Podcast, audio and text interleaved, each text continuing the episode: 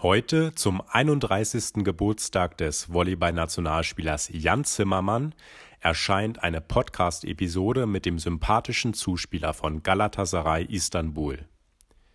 Jan Zimmermann ist ein Nomade im Volleyballsport, ständig den nächsten Schritt im Blick. Auch wenn er kein Tuareg-Tagelmus trägt, hält es ihn nicht lange an einem Ort. Sobald er das Gefühl hat, dass seine Weiterentwicklung stagniert, verlässt er den Club und zieht weiter.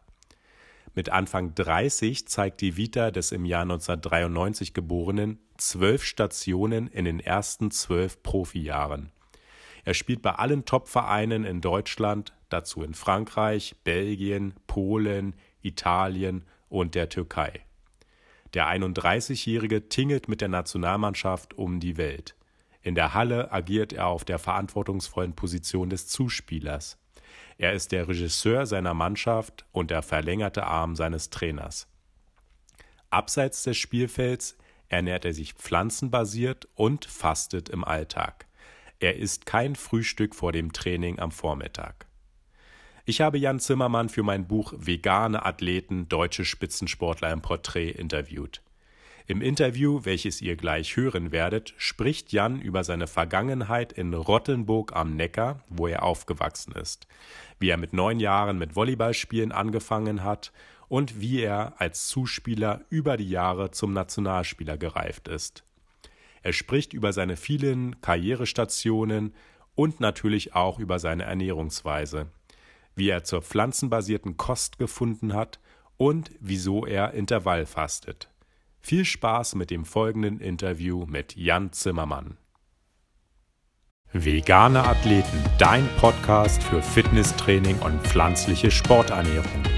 Präsentiert wird der Podcast von dem Buch Vegane Athleten, deutsche Spitzensportler im Porträt von Sebastian Fienes. Ähm, ja, kommen wir da gleich mal auf deine Kindheit zu sprechen. Was waren denn deine schönsten Kindheitserinnerungen oder woran erinnerst du dich äh, gerne zurück in deiner Vergangenheit? Bezüglich Sport oder ganz allgemein? Ja, ganz allgemein erstmal. Mm, ja, ich war eigentlich, ich würde sagen, ein recht aktives Kind. Ähm, ich habe so hier, glaube ich, oder bin in einem sehr, äh, wie sagt man das, in einem, sehr, in einem sehr kleinen, schönen Ort aufgewachsen, wo alles noch sehr familiär ist und so weiter. Ähm, ja, und habe eine sehr würde sagen, allgemein normale, schöne Kindheit gehabt. Äh, mit, hab die mit meinem Bruder gemacht, damals, der drei Jahre älter, vier, fast ja, dreieinhalb Jahre älter ist als ich. Äh, ja, und war eben schon immer sportlich sehr, sehr aktiv, habe Tennis gemacht, habe Fußball gemacht und Volleyball teilweise gleichzeitig dann alles. Ja, und irgendwann bin ich dann zum Volleyball gekommen durch meine Familie einfach. Hm. Und äh, du bist in Tübingen geboren, aber in Rottenburg aufgewachsen sozusagen. Genau. Da habt ihr, habt ihr da ein Haus oder ein Familienhaus oder? Genau, also mm, ich bin in, in einem Einfamilienhaus aufgewachsen mit meinen Eltern, die haben sich irgendwann getrennt, dann waren wir kurzzeitig in der Wohnung und jetzt ist eine Doppelhaushälfte, genau. Mhm. Ähm, was haben denn deine Eltern beruflich gemacht? Oder äh, meine, mein Vater arbeitet als ja, aber bei der Stadt hier und meine Mutter ähm, arbeitet für die Kirche und verwaltet sozusagen kirchliche Stiftungen. Mhm. Okay. Und du hast halt einen älteren Bruder, hast du gesagt, drei Jahre älter oder dreieinhalb. Genau. Ähm, ja. ja, war, war das immer ein Vorbild für dich, so auch was äh, so Sport angeht? Der hat dich doch bestimmt äh, überall mit hingenommen und ja, hat mit dir dann auch ja, auf, gespielt. Auf jeden Fall, auf jeden Fall. Also äh, wir haben früher schon, würde sagen, relativ früh auch dann zusammengespielt. Also er war zwar drei Jahre älter, aber ähm, wir haben dann, als ich 14 war, haben wir schon zusammen in einer Mannschaft gespielt teilweise und äh, ja, äh, haben relativ dann durch den Sport auch relativ viel Zeit miteinander verbracht am Schluss. Mhm. Und du hast halt ähm, erst Fußball und ähm, Tennis gespielt, hast du gesagt. Ähm, hast du das auch parallel zum Volleyball gemacht oder war das davor? Also ich habe erst Fußball gemacht, also mit Fußball habe ich zuerst angefangen und dann habe ich mit, irgendwann mit Volleyball angefangen und habe das aber ähm, gleichzeitig sozusagen gemacht. dann und dann kam Tennis auch noch dazu. Also ich habe alle drei Sachen sozusagen teilweise gleichzeitig gemacht. Mhm. Und wann, ja. hast, wann hast du mit dem Volleyball angefangen? Mit neun, glaube ich. Wow, das ist ja schon sehr früh, ja. Also das ja. ist ja, äh, kann man das mit neun Jahren schon? Oder ist das eher so, so allgemeine Ballschule, was man da so als äh, Kind äh, dann hat? Also, ja, doch, es gab schon ein spezifisches Volleyballtraining auf jeden Fall. Mhm. Ähm, hab dann, ja, aber da ich jetzt schnell mit Älteren gespielt habe, ähm, ging es dann eigentlich relativ fix. Also man, man spielt dann halt viel, wie es halt so als, als, ja, als Junge ist. Äh, es sind eben viele, viele kleine Spielchen und dann ja, geht es aber relativ schnell in den, in den professionelleren Bereich, würde ich sagen. Ja.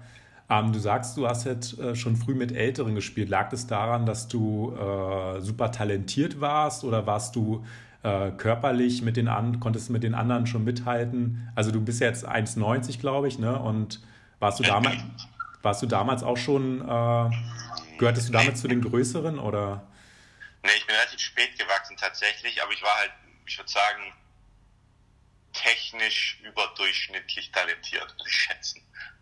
Und, äh, okay. und, und, dadurch bin ich halt relativ früh dann bei Eltern mitgenommen worden und äh, ja. Mhm. Wurde, dann, wurde dir das Talent in die Wiege gelegt?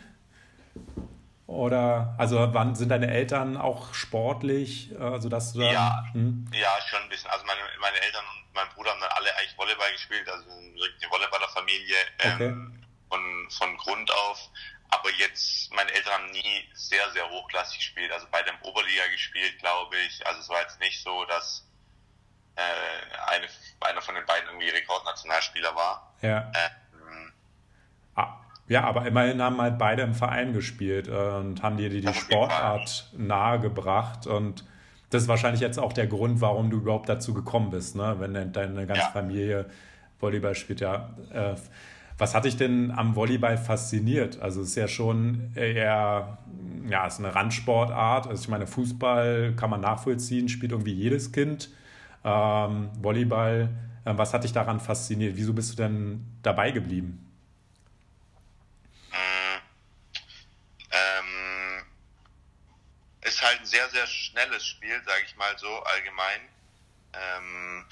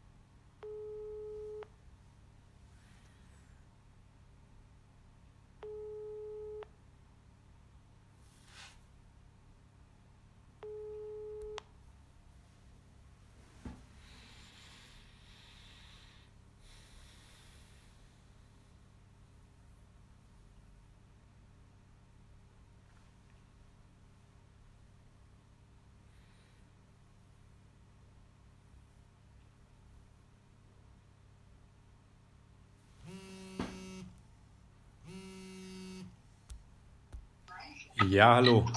Sorry. ja, kein Problem. Ähm, du hattest gesagt, ja, Volleyball ist ein sehr schnelles Spiel. Äh, genau, also im Endeffekt finde ich halt, du es ist ein sehr, sehr schnelles Spiel, ein sehr, sehr taktisches Spiel am Schluss jetzt auch geworden, nicht so in der Jugend, aber jetzt dann auch ein sehr, sehr taktisches Spiel geworden. Ähm, das sieht man von außen manchmal gar nicht. Aber ja, das hat mich schon immer so ein bisschen beeindruckt im Endeffekt und du hast halt je, nach jedem Punkt sozusagen die Chance, äh, neu zu starten. Und ja, es ist eben sehr, sehr, sehr, sehr teambelasteter Sport. Also du, es gibt keine Einzelaktion, du kannst nichts alleine machen, außer aufschlagen. Mhm. Äh, und auf einem Niveau, machst vielleicht mal ein Ass oder zwei, aber du machst keine 20. Mhm. Also, mhm. ja. Und so Teamsport ist halt auch dein Ding. Also ich meine, Tennis ist ja eine Individualsportart, da ist man halt für sich. Äh, Mannschaftssport ist das, was dir auch am... Ja, ich bin, ja. ich, also ich mache auch Krafttraining gerne alleine, aber ansonsten bin ich absoluter Teamsportler. Ja. Ähm, Nochmal auf deine Karriere, TV Rottenburg hast du sozusagen begonnen. Ähm, hast da 2000, ich bin gerade bei Wikipedia hier 2002 bis 2011 gespielt. Äh, hast da sozusagen deine komplette Jugend dann und ja, Kindheit und Jugend äh, absolviert, kann man so sagen. Ne? Und dann, ja, kannst du vielleicht mal so, wie ging deine Karriere weiter, ohne jetzt im Detail auf jede äh, einzelne Station einzugehen, aber du hast ja schon äh, relativ viele gute Stationen hinter dir äh, mit äh, Berlin, Friedrichshafen, äh, dann Frankreich, Belgien, jetzt Italien. Ähm, ja, was sind, was, ähm, vielleicht die Frage, ob du jetzt vielleicht äh, die eine oder andere unterhaltsame Geschichte hast, die du während deiner Karriere, Karriere erlebt hast, die, mit, die du mit uns teilen möchtest. Ja, sehr, sehr, sehr, sehr gute Frage. Also an sich habe ich die Entscheidung getroffen, dann relativ auch in, in Anführungszeichen früh noch ins Ausland zu gehen, einfach weil ich, weil mich erstens war das Level im Ausland ist ein bisschen ausgeglichener als Deutschland. In Deutschland gibt es einfach nur zwei große oder zu der Zeit nur zwei, drei große Teams und in denen hatte ich dann quasi relativ früh schon auch gespielt gehabt. Ähm, und beziehungsweise in Berlin erst dann später, aber in den zwei großen Clubs davor habe ich schon gespielt gehabt und wollte dann einfach auch andere Erfahrungen machen, wollte mich auch außerhalb des Volleyballs irgendwie weiterbilden und andere Kulturen kennenlernen und andere Lebensstile. Ähm, und habe mich dann bewusst dazu entschieden, auch ins Ausland zu gehen. Was sind so lustige Geschichten? Ja, boah, das ist eine sehr gute Frage, so auf, äh, aus dem Stegreif. Ja, in Italien zum Beispiel kam ich jetzt an und, äh, und auch in Frankreich sind eben, ist es sprachtechnisch mit Englisch manchmal ein bisschen schwierig, würde ich sagen. Äh, in Italien wurde ich ganz nett abgeholt von, von zwei, ja, außerhalb des Clubs, aber äh, also die haben jetzt nicht mehr viel gemacht. Er war damals Organisator der Champions League, die haben Englisch gesprochen und dann wurde ich irgendwann an meiner Wohnung abgesetzt dann kam der Sportdirektor äh, und dann war es halt vorbei mit Englisch. Der konnte halt kein Englisch und äh, der hat mir dann den Schlüssel zur Wohnung gegeben. Ich bin da reingegangen und er war sozusagen weg. Ähm, scheiße, kann ich ich muss ganz kurz an, an, nochmal ans Telefon. Ich rufe dich in einer Minute zurück. Ist okay? Ja, kein Problem. Sorry, sorry.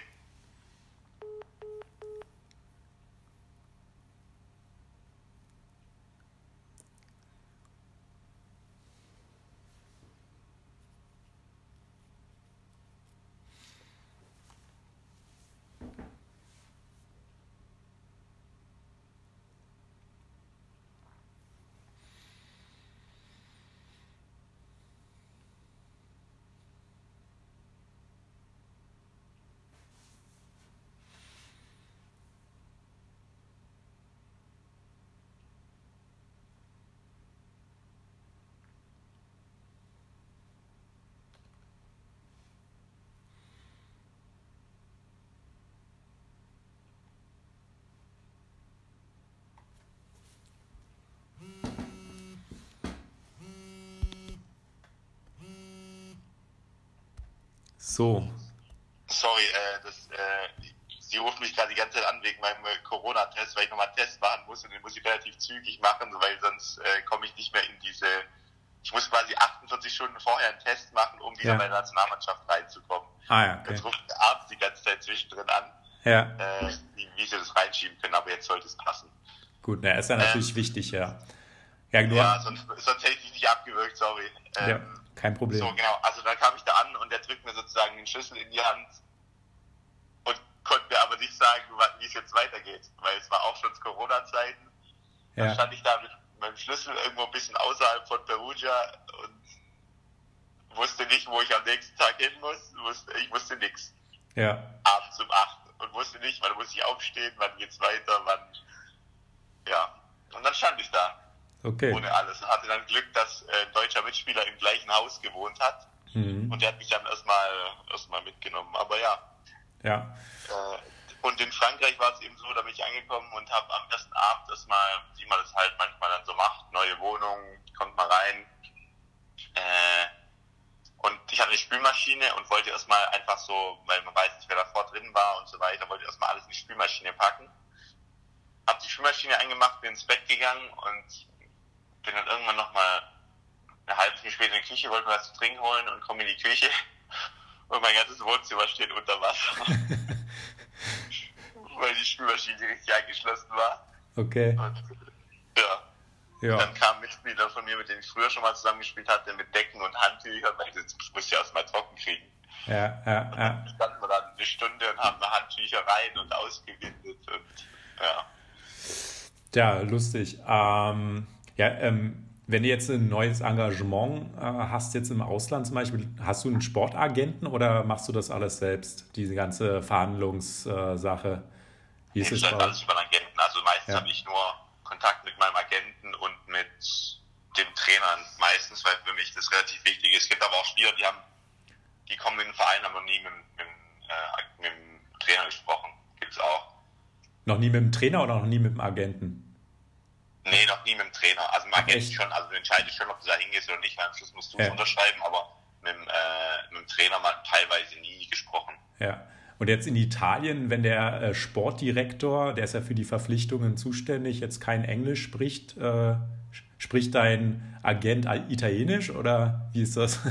mein, mein, mein Agent ist tatsächlich Italiener. Ah, okay. Äh, und es gab eben zwei da, es gab sozusagen den äh, ja, Sportdirektor und es gab den ja, Teammanager und ich hatte eigentlich davor nur mit dem Teammanager Kontakt. Mhm. Ähm, scheiße, wo geht der Arzt schon wieder an? Ich glaub's nicht. Ja, dann geh noch mal ran. Ja, sorry. Ja, kein Problem.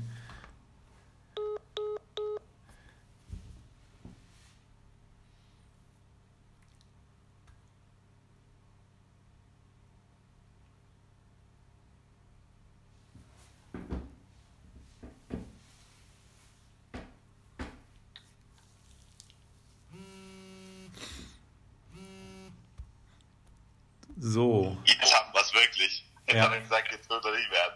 ähm, also, genau.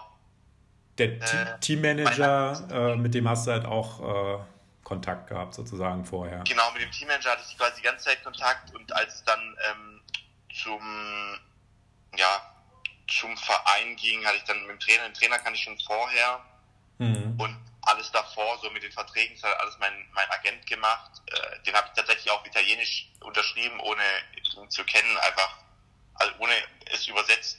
Ich habe es mhm. übersetzt bekommen in einem Kurzvertrag sozusagen, aber die, die, das ganze italienische Recht verstehe ich natürlich nicht. Ja, ja, ja. Ähm, das lief noch auf Italienisch, aber mein Vermittler, wie gesagt, Italiener ist, war das kein Problem. Ja, gut.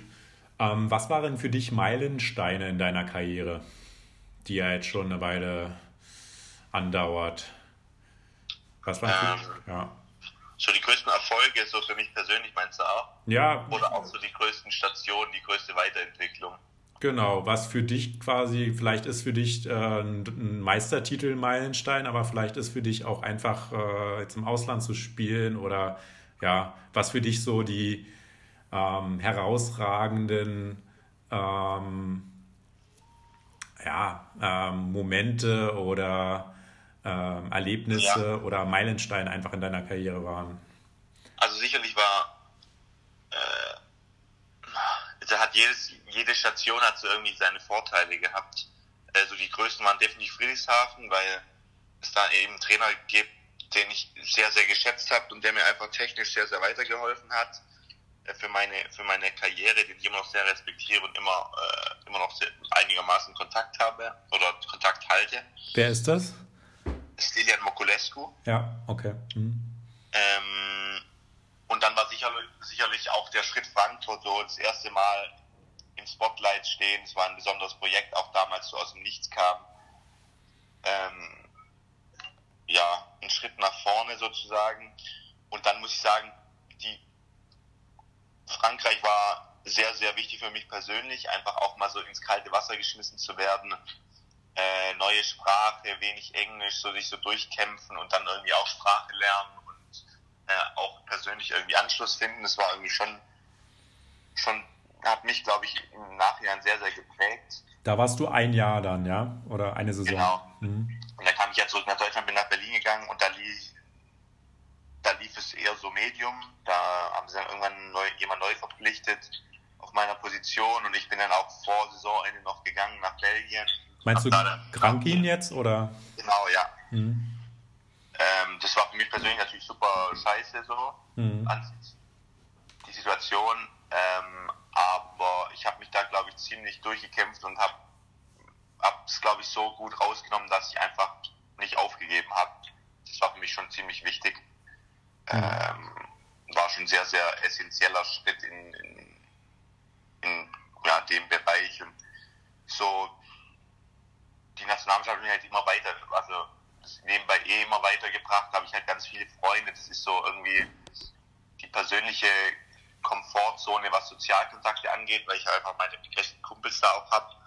Und äh, ja, das ist irgendwie jedes Jahr dann irgendwie anders und trotzdem irgendwie immer das Gleiche.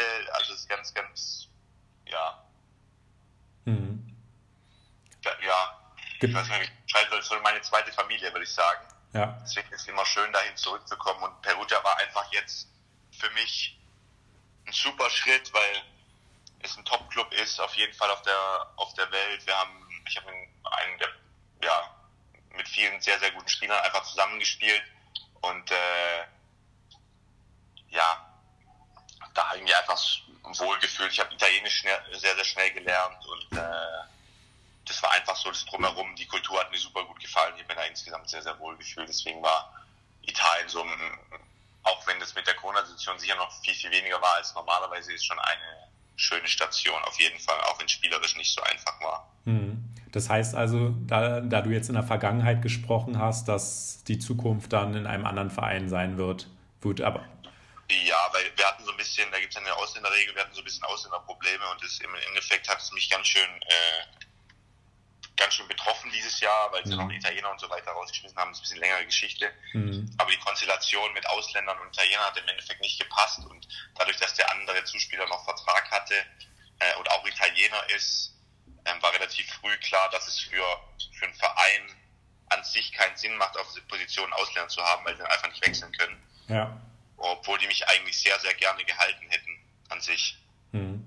Ja. Äh, das war eben so am Schluss die Situation. Ja. Und äh, wie es weitergeht, das wirst du dann irgendwann kommunizieren.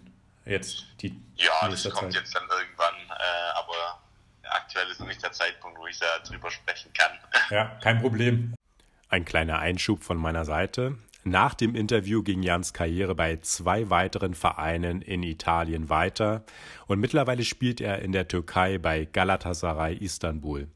Es ist der zwölfte Verein in seiner Karriere. Jetzt aber geht es weiter mit dem Interview, in dem Jan über seine pflanzenbasierte Ernährungsweise spricht. Ja, ähm, kommen wir jetzt mal zum Essen. Ähm, was gab es denn in deiner Familie oft äh, auf dem Tisch, als du Kind warst? Oder, ja. Typisch schwäbische Küche, würde ich sagen. Ja, okay. Mhm.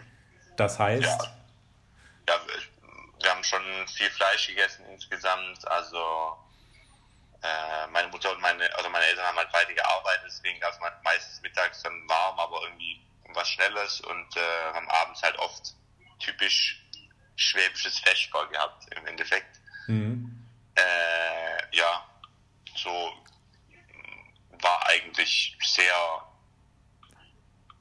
sag ich mal, normal schwäbisch. Mhm. Und hast du, äh, was hast du am liebsten gegessen? Was war so dein Lieblingsgericht oder deine Lieblingsgerichte? Äh? Irgendwie, ja, Lebensmittel von Oma waren schon Highlight, muss ich sagen. Mhm.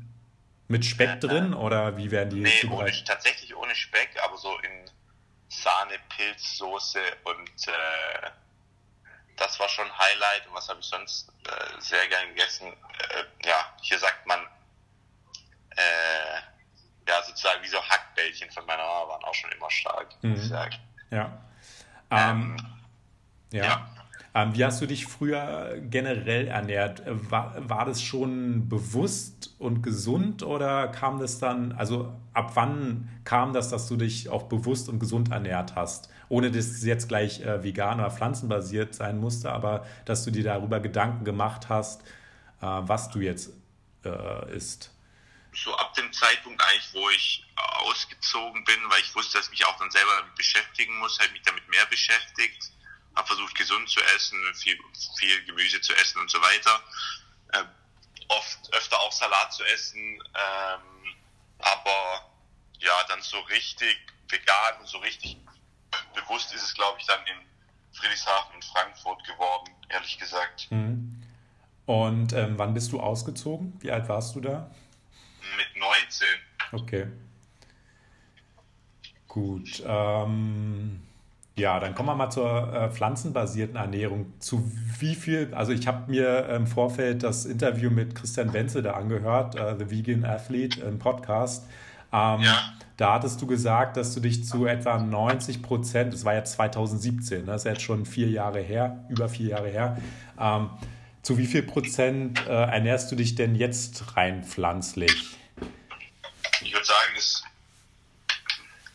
es waren schon mal mehr äh, ich war schon irgendwann bei 95, 98, würde ich sagen, so außer wenn es gar nicht ging. Mhm. Äh, ich muss sagen, dass in Italien war es schon deutlich schwerer. Mhm. Äh, wenn wir manchmal unterwegs waren, gab es auch einfach keine, keine Alternativen teilweise. Und ähm, ja, dann, dann fiel es mir schon schwer. Dann waren es vielleicht irgendwann wieder nur 90 jetzt ist gerade, wenn ich zu Hause und alleine esse, esse ich eigentlich immer vegan, immer. Äh, und wenn wir unterwegs sind, versuche ich so gut wie möglich zu machen.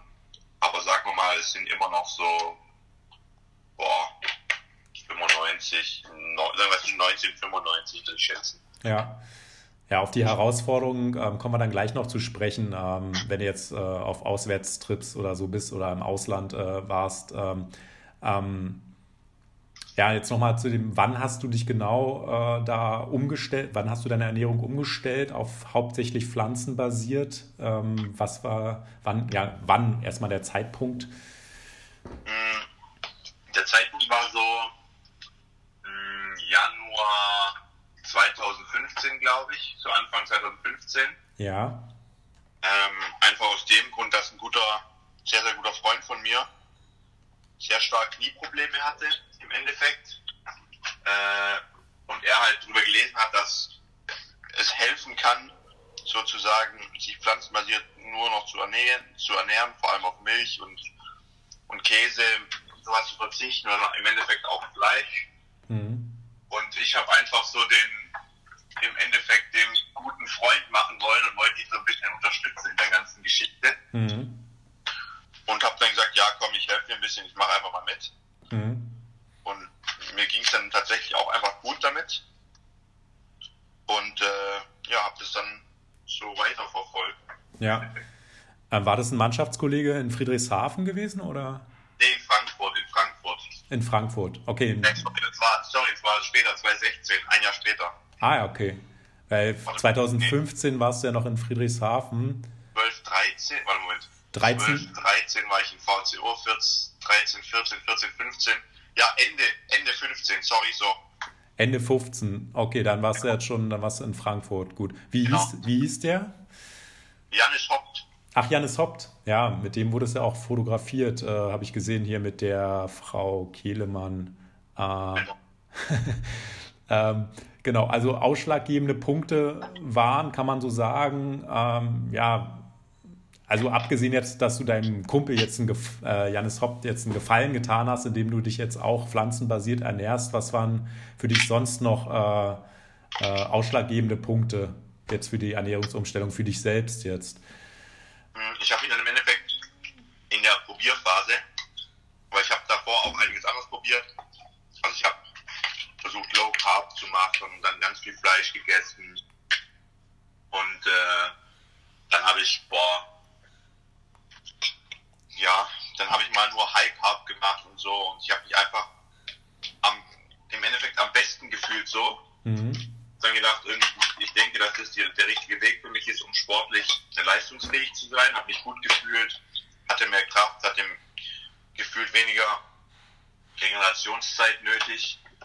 Ähm, ja, und dann dachte ich, warum soll ich es jetzt ändern, wenn es mir gut damit geht? Mhm. Und dann ging es im Endeffekt so weiter, ja. Mhm. Okay, also ähm, wenn wir jetzt zu den, auf die Auswirkungen zu sprechen kommen, ähm, nach der Umstellung, also du hast es dann unmittelbar gemerkt oder gab es da so eine Übergangsphase? Oft ist es ja so, dass der Körper sich erstmal anpassen muss an, an jetzt eine neue Essgewohnheit. Oder war das bei dir gar nicht so radikal, dass du gesagt hast, von heute auf morgen äh, pflanzenbasiert? War das eher so peu à peu äh, in die Richtung gehend oder gab es bei dir so von heute auf morgen so den Punkt, wo du gesagt hast? Es gab, es gab tatsächlich von heute auf morgen. Ja. Ähm, es war schon so von einem Tag auf den anderen. Ja. Ähm, aber. Und wie hast du dich dann gefühlt? Dann, ich habe dann ein bisschen abgenommen, würde ich sagen, so zwei Kilo und habe dann gemerkt, so okay, wenn du dein Gewicht halten willst, dann musst du einfach ein bisschen mehr reinhauen. Und da ich sehr, sehr gern esse, war das eigentlich überhaupt kein Problem. Ja. Und hab dann einfach so, ja, wenn du einfach weniger Kalorien zu dir nimmst, weil die Kaloriendichte einfach ein bisschen geringer ist bei vegan, würde ich sagen, allgemein, wenn du dir jetzt nicht äh, 400 Gramm Nudeln jeden Tag reinhaust äh, oder jeden Mittag reinhaust, dann musst du halt als Sportler schon ein bisschen essen. Mhm. Äh, und das habe ich dann, ja, einfach so versucht zu handeln. Mhm einfach mehr esse und das ging dann relativ gut und habe ich auch schnell, relativ schnell wieder einfach zugenommen gehabt und dann ja. war es auch okay. Ja. Also äh, wenn ähm, von NBA-Spielern hört man ja, dass die, die verbrennen so viele Kalorien, dass sie gar nicht so viel essen können, ähm, um halt wirklich den Kalorienbedarf äh, zu decken, sondern die müssen halt zusätzlich äh, irgendwelche ganz viele so Shakes trinken, ähm, damit die überhaupt auf die Kalorienmenge kommen. Ich weiß nicht, im Volleyball ist das vielleicht ähm, so das Spielerische und das Training vielleicht nicht so intensiv wie im Basketball, weiß ich nicht, aber ähm, ist es bei dir auch so oder ähm, deckst du ja deine kom kom kompletten Kalorien jetzt über äh, übers Essen ab? Ich mache eigentlich alles übers Essen. Also ich kann mir fast nicht vorstellen, dass es nicht möglich ist, ähm, nicht genug zu, also dass die sagen, äh, sie müssten mehr, mehr konsumieren, damit sie ihren äh, Haushalt decken, glaube ich nicht dran, ehrlich gesagt. Mhm. Äh, weil du kannst so viele, ich sag mal, kalorienreiche Dinge essen, die äh, in sehr kleiner Menge zu essen sind. Also wenn ich mir drei Löffel Erdnussbutter reinhau in mein Müsli, dann äh, hast du schon mal, weiß ich nicht, 300 Kalorien mehr zu dir genommen. Mhm. Ist, also ja, ich weiß nicht. Ich ja. glaube nicht, dass es notwendig ist, äh, viele Shakes zu nehmen. Also ich nehme Shakes nach dem Krafttraining, wie jeder normale andere Sportler halt auch. Aber es ist jetzt nicht so, dass, dass ich glaube, dass man so viel extra konsumieren muss, ehrlich gesagt. Mhm. Dass die jetzt drei Shakes am Tag brauchen, weil sonst ja wieder Kalorien kommen, bei Basketball weiß ich nicht. Hm. Vielleicht bei Football, ja, kann ich mir vorstellen, dass die schon einfach auch weil die so schwer sind, einen riesen Verbrauch haben. Hm. Ja, also die NBA, ich habe das halt von LeBron James gehört. Ich meine, die spielen ja, ja schon äh, alle zwei Tage jetzt im Moment und wenn dann die Playoffs anfangen, ist ja nochmal die Belastung nochmal noch mal größer. Ich, keine Ahnung, äh, habe ich nur gehört. Ähm, also ich kann dir sagen, wir, wir spielen jetzt eine Volleyball Nations League, da spielen wir 15 Spiele in 30 Tagen. Ich weiß nicht, ob die mehr Belastung haben, ehrlich gesagt. Ja. Ja. Vielleicht. Ich glaube nicht, dass ich in der Zeit vom Fleisch fall. Also. Ja. Ist vielleicht ein bisschen eine andere Belastung beim Basketball. Aber Äh, ja, definitiv. Also das glaube ich schon auch, weil es halt auch Körperkontakt und so weiter, aber ja, ich hatte jetzt noch nie Probleme, dass ich irgendwie gesagt habe, so, boah, ich glaube, ich esse, also ich kann nicht genug essen. Ja, okay.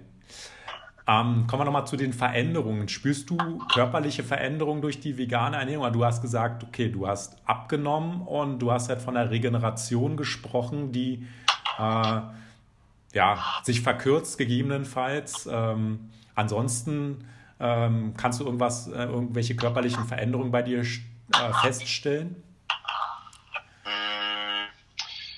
Ich würde sagen, also ich habe jetzt bisschen mehr Fett als in der krassen Low-Carb-Phase, aber da war ich wirklich extrem. Äh, aber alles im, würde ich sagen, niedrigen Bereich. Also ich bin irgendwie bei, weiß ich nicht, 9% Fettanteil. Jetzt nicht, dass ich irgendwie dick geworden bin, aber äh, dadurch, dass du einfach ein bisschen mehr Kohlenhydrate isst, allgemein, weil es einfach sonst isst du nur Gemüse und, und Tofu und Seitan, glaube ich. Mhm. Habe ich ein bisschen mehr, bisschen mehr Fett, würde ich sagen, aber es ist nicht jetzt nicht ja. wesentlich. Ähm, aber dadurch, dass du halt, ja, ich hab, es war damals wirklich extrem. Also ich habe abends halt 400 Gramm Hähnchen gegessen und ein bisschen Mozzarella und drei Tomaten. Äh, ja. Und wenn du das halt mal über drei Monate machst, dann und morgens nicht viel frühstückst und dir mittags ein bisschen nur ein bisschen Reis zu dir nimmst zwischen den Trainings, dann also hast du einfach kein Fett. Hm, hm.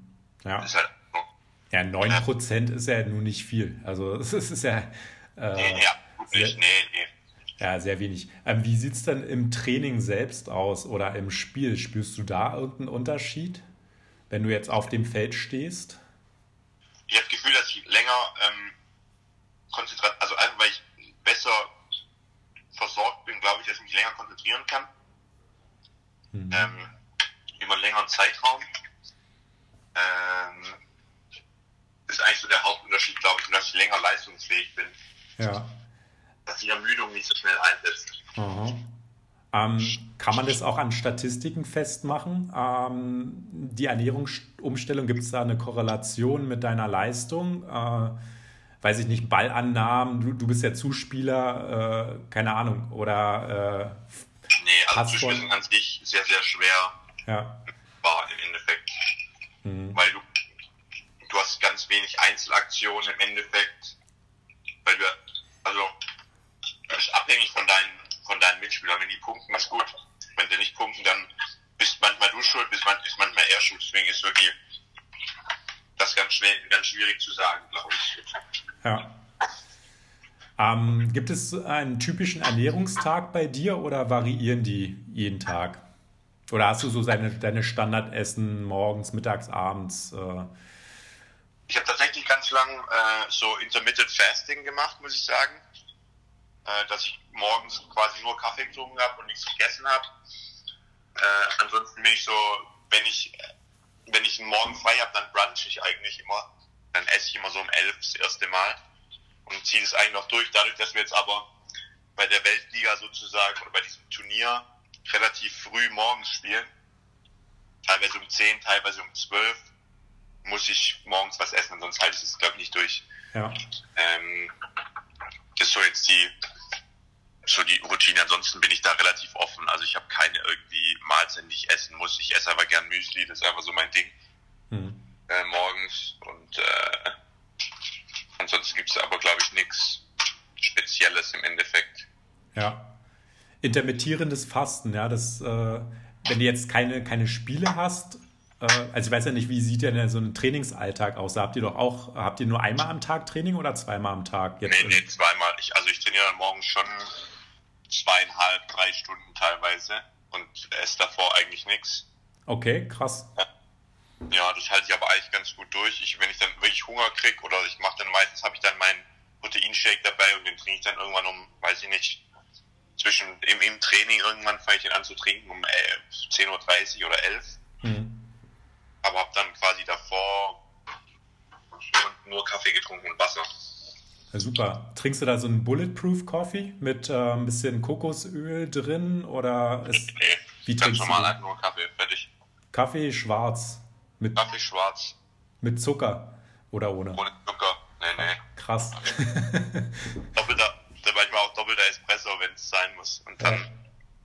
Ja. also intermittierendes Fasten ist ja super gesund, ne? Weil es halt, ähm, je länger man die Zeit äh, hinauszögert, bis man was isst, desto länger regeneriert ja der Magen-Darm-Trakt und äh, kann halt die Regenerationsprozesse auch äh, dort voranschreiten. Also es ist auf jeden Fall ein super Ding. Also ich höre das jetzt auch zum ersten Mal, dass ein äh, Profisportler das macht. Äh, Finde ich halt sehr interessant. Also ja, ich habe jetzt zum Beispiel, ich habe gestern Abend um 19.30 Uhr, 20 Uhr das letzte Mal gegessen, habe bis jetzt noch nichts gegessen. Mhm. Hast du da so ein äh, Intervall, dass du sagst, so 16 Stunden oder ist das, äh, ähm, machst du es je nach Gefühl, wie du jetzt äh, Hunger hast oder nicht? Nee, ich habe schon immer versucht, so teilweise immer 16 Stunden zu machen. Jetzt sind es manchmal irgendwo zwischen 14, 15. Mhm. Aber jetzt, weil ich gerade auch einfach nicht so, so streng bin und wenn ich, äh, ja, wenn ich Hunger habe, dann, dann, weiß ich auch, jetzt brauche ich langsam was, vor allem wenn ich trainiere. Also mhm. dann, dann weiß ich auch, okay, wenn ich jetzt noch weiter irgendwie Leistung bringen will, dann muss ich auch was essen. Also, ja. Ja, das geht auf jeden Fall vor, ja, das, das Sportliche, dass man da halt äh, fit ist, wie auch immer man das äh, äh, ja, hinbekommt. Ähm, aber coole Sache mit dem intermittierenden Fasten auf jeden Fall. Ähm, kommen wir jetzt mal zu den Herausforderungen, äh, die du ja schon angesprochen hast. Jetzt in Italien war es halt schwierig, sich ähm, ja, pflanzenbasiert zu ernähren im, im Sportalltag. Äh, kannst du da vielleicht nochmal näher drauf eingehen, äh, jetzt, wenn wir jetzt speziell auf Italien gucken? Ähm, warst du da der Einzige in der Mannschaft, äh, der sich vornehmlich vegan ernähren wollte oder gab es ja. da noch andere? Ja, ja, also gab's, ich war auf jeden Fall der Einzige, ähm, der komplett vegan war. Äh, ja, jetzt bei der Nationalmannschaft sind es deutlich mehr. Mhm. Und ähm, wie sah denn die Herausforderung aus? Also das heißt also, wenn jetzt sagen wir mal ganz normaler Vereinsbetrieb, wenn ihr jetzt nicht auf Auswärts, Auswärtsfahrt wart, da ging, ging das dann, weil du ja dann selber, hast du dann selber gekocht bei dir zu Hause in der Wohnung in Perugia? Ja, oder? ja, ja, auf jeden Fall. Also ich habe viel selber gekocht, weil dann ist dieses Jahr einfach auch, ich bin eigentlich jemand, der sehr, sehr viel draußen isst. Mhm. Äh, und dann war es ja irgendwann einfach nicht mehr möglich, weil alles zu war. Ja. Ähm, wie, wie ist es denn, ähm, als es noch offen war? Oder war das überhaupt noch offen in Italien, die Restaurants? Ich weiß ja nicht, wie die, wie die da, ob das halt anders als in Deutschland ist, aber äh, also wenn es offen war, konnte man sich da auch in den Restaurants vegan ernähren oder war das halt auch schwierig? Das war halt ein bisschen die Schwierigkeit. Also es gab teilweise gab's Lösungen, teilweise aber halt auch nicht. Und ähm, da habe ich halt immer, weil ich einfach jemand bin, der sehr, sehr gerne unter Leuten ist und die Sprache lernen wollte und so weiter, war es halt manchmal nicht möglich. Dann ist halt mal oft, musste es vegetarisch statt vegan werden, mhm. weil die da auch nicht so flexibel sind und das einfach noch nicht auf dem Schirm haben, was es überhaupt ist, glaube ich. Mhm. Ja. Ähm, und dann, ab, ja. Beim Verein war ich zum Beispiel, wenn wir Auswärtsspiel waren, war ich immer vegan angemeldet und da gab es immer was Veganes für mich. Okay. Also sozusagen das Catering äh, bei Auswärtsfahrten, das, da gab es dann halt was Veganes für dich. Genau. Das war, das war dann sozusagen à la carte extra, also sonst ist ja eher ein Buffet wahrscheinlich, ne? Genau, es war, nee, wir haben immer so ein Antipasti-Buffet gehabt, so ein italienisches Antipasti-Buffet, also nur Salat, das ist aber alles vegan im Endeffekt. Und dann gibt es halt Pasta und danach gibt es sozusagen Secondo, das war für mich immer ein veganer Burger, immer. Mhm. Okay. Ähm, gut, ähm, bei der Nationalmannschaft jetzt ähm, ist das sicherlich deutlich einfacher, weil du gesagt hast, okay, da gibt du bist halt zum einen nicht der Einzige, zum anderen äh, kennen die dich ja auch schon seit langer Zeit. Ähm, wenn du sagst, seit 2015, ja, wie sieht es denn da aus mit, dem, mit der veganen Ernährung jetzt in so einem Trainingslager zum Beispiel? Ähm, da bin ich einfach auch vegan angemeldet und dann gibt es halt immer was extra. Also da wir jetzt zu fünf sind, ist es relativ einfach. Da gibt es halt ein veganes Essen pro Tag und ähm, Mahlzeit und dann beim Frühstück ist eh kein Problem. Ja. Mhm. Wer, wer, sind, wer sind die anderen äh, vier? Jetzt Linus, Linus Weber ist, glaube ich, er ist, glaube ich, als vegan angemeldet, ist aber eigentlich vegetarisch. Der macht immer mal so einen, also einen kleinen Ausflug noch. Jetzt Ruben Schott macht's eigentlich seit diesem Jahr. Florian Krage. Ja. Mhm. Ähm, hast du da in deiner Vergangenheit immer mal wieder so einen Spruch bekommen? Äh, wie reagieren denn deine Mannschaftskollegen darauf, dass du dich anders als sie ernährst? Also jetzt in der Mannschaft bist du ja jetzt nicht anders, aber jetzt äh, Italien oder äh, wenn du jetzt der Einzige warst, hast du da mal einen Spruch gedrückt bekommen oder wie reagieren die grundsätzlich darauf? Ähm, früher war es tatsächlich, am Anfang Nationalmannschaft war es ein bisschen anders noch, weil es ähm, ja, weil ich der Einzige war und ich auch der Jüngste war und war so ein bisschen oldschool noch. Mhm. Äh, inzwischen ist es aber eigentlich kein Thema mehr. Ich bin jetzt auch einer der Älteren, da kommt mir kein Jünger und sagt, Jüngerer und sagt mir so, äh, hier, bist du blöd. Ja. Aber es ist ähm, schon die reagieren schon eher mit Verständnis oder auch mit Interesse. Wie, wie würdest du das bezeichnen? So äh, mit Ja, teils, also Verständnis und Interesse, also beides so ein bisschen mhm. äh, ganz unterschiedlich, je nach Spieler einfach auch. Mhm. Ja. Aber die, die Vereine in Deutschland, äh, wenn du es mal beurteilen kannst, oder auch im Ausland oder auch die Nationalmannschaft, äh, die sind jetzt noch nicht so weit, dass sie sagen, okay, das gehört zum Standard, weil du sagst, du musst dich jedes Mal anmelden als Vegan, äh, der sich vegan ernähren möchte. Es wäre ja schon irgendwie schön, wenn es mal zum Standard dazugehören würde, ne? dass halt auf jeden Fall das immer dabei ist, dass man jetzt keine Extrawurst in dem Sinne ist, sondern äh, ja. ja ich glaube, wir sind, wir sind hier in Deutschland schon relativ weit. Ähm, da gibt es meistens irgendeine Alternative so oder so. Mhm. Aber im Ausland sind, sind sie einfach noch hinterher. Mhm. Mhm. Und deswegen ich gehe lieber auf Nummer sicher und habe was zu essen, anstatt äh, nachher immer Nudeln mit Tomatensauce zu essen. Ja, auf jeden Fall, ja. Äh, gibt es eigentlich äh, auch für euch Profisportler Ernährungscoachings im Verein oder Nationalmannschaft? Oder? Nee, Nee. Gibt's nicht. Also ist jeder auf sich alleine gestellt und äh, genau. Ja. Äh, Nahrungsergänzungsmittel äh, ist ja auch noch ein Thema, ähm, was vegane Ernährung angeht. Da hört man ja immer, okay, das Einzige, was man substituieren sollte, ist Vitamin B12. Ähm, wie sieht es bei dir aus mit Nahrungsergänzungsmitteln? Also tatsächlich habe ich aber schon, mache ich schon lange, ich nehme immer Omega-3 weil ich mhm. glaube, dass, dass es wichtig ist als Sportler allgemein oder als auch nicht nur Sportler, sondern auch Nicht-Sportler Omega-3 und Vitamin D zu supplementieren. Mhm. Äh, das ist aber eher so eine allgemeine Einstellung von mir. Mhm. Äh, und das war es eigentlich auch. Okay. Also Vitamin B12 gehört nicht dazu. Doch, doch, das nehmen wir auch. Ja, ja. Okay. Also, oder ist das in, ähm, ist ja auch mittlerweile in vielen veganen Eiweißshakes mit schon substituiert? Äh, ja, meistens relativ äh, wenig. Also nimmst du das sozusagen als extra Pille genau. alle, zwei, ja, ja. alle zwei Tage oder jeden Tag eine? Ja, ja also Tropfen hatte ich da immer. Ja. Ähm, wie, wie, siehst du deine Zukunft, was die Ernährung betrifft? Ist für dich vegan die optimale Ernährung? Ich glaube, Ernährung ist so ein bisschen persönlich, äh, muss man differenziert sehen. Ähm, ich tatsächlich glaube, dass für mich ein guter Weg ist. Vielleicht wird es mal ein, zwei Ausrutscher haben, weil ich einfach was gerne esse, weil ich eben nicht aus der Sparte für die Tiere komme äh, oder für die Umwelt. So, das ist nicht meine äh, Anfangsmotivation gewesen, was ich aber gut finde, dass ich das durch mein Essen sozusagen mit unterstütze. Mhm. Aber es gibt ein, zwei Dinge, die ich mal gerne essen würde und wenn ich da Lust drauf habe, dann weiß ich es halt auch einfach. Mhm.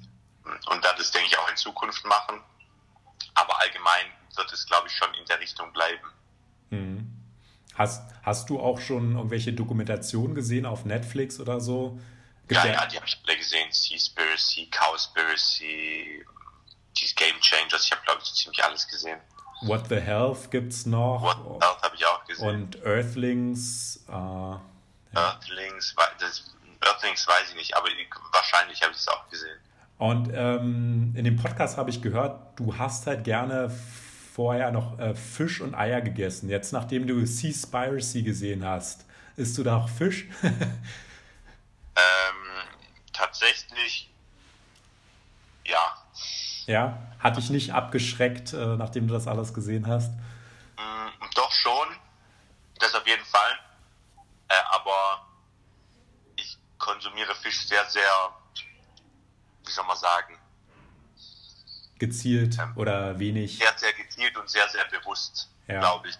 Ähm, und ich würde jetzt nicht, also ich gehe jetzt nicht in Lidl und hole mir ein Lachsfilet, sondern es ist eher, ich bin gerade in Italien am Meer und weiß, der Fischer hat das Ding gerade eben rausgeholt. Ja, ja. Mhm. Wie sieht es jetzt mit Eiern aus? Weil Eier ist ja eigentlich auch so ein, so ein Energie, so, also eigentlich ein super Lebensmittel, wenn man es für sich nimmt. Also was, was so Gesundheit angeht, würde ich mal sagen. So. Ähm, äh, allerdings, ja, wie sieht, isst du gerne Eier noch? Äh, nee, tatsächlich Eier habe ich schon ganz lange nicht mehr gegessen. Okay. Es sei denn, es war mal irgendwo drin, wo ich es nicht wusste, aber nicht bewusst konsumiert. Ja. Dann noch letzte Frage. Hast du eine Message an die Menschen, was Ernährung betrifft, die du gerne teilen möchtest, ohne dass jetzt hier jemand äh, missionieren äh, muss, aber so irgendeine eine Message. Das ist sowieso nicht mein Ding. Also ich glaube, ähm, man sollte sich oder man sollte sich allgemein mit Ernährung auseinandersetzen und ich glaube, dass äh, ein bewusster Konsum heutzutage sehr, sehr wichtig ist. Mhm. Ähm, ob das vegan ist oder nicht, muss jeder für sich selber entscheiden. Ich bin niemand, der missioniert ich kann nur aus meiner Erfahrung sagen, dass ich mich dadurch deutlich besser fühle und habe hab aus meinem privaten Bekanntenkreis auch Leute, die sich dadurch besser, viel besser gefühlt, gefühlt haben und viel, viel gesünder gefühlt haben. Äh, aber am Schluss ist jeder seines eigenen Glückes Schmied. Mhm. Ähm, und ich kann einfach sagen, dass äh, eine sehr, sehr pflanzenbasierte Ernährung, glaube ich, an sich sehr, sehr gesund ist, weil man einfach viel, äh, viel Mikro und Makro, also viel, viel Mikronährstoffe zu sich nimmt durch viel Obst und Gemüse, ähm, viel Hülsenfrüchte und so weiter. Ich glaube, dass das für eine gesunde Ernährung schon die Basis ist. Hm. Ja, und vor allen Dingen, du bist ja auch eines der besten Beispiele, dass man trotz einer, einer pflanzenbasierten Ernährung genug Nährstoffe hat, um halt ja, auf hohem Niveau auch Leistung zu erbringen, ja. Und ich meine, der, der, der Otto Normalverbraucher, der, der treibt ja keinen Leistungssport, ja, der zweimal am Tag trainiert.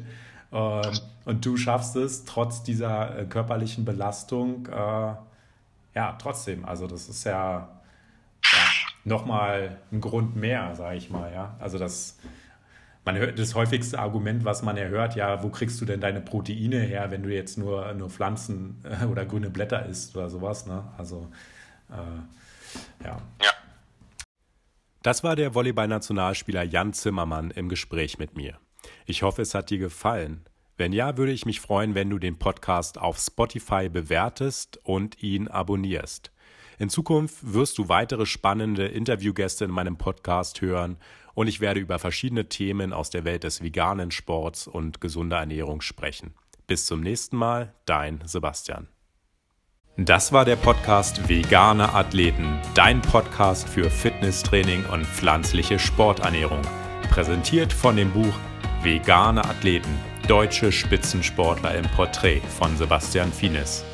Mehr Infos findest du auf veganeathleten.com.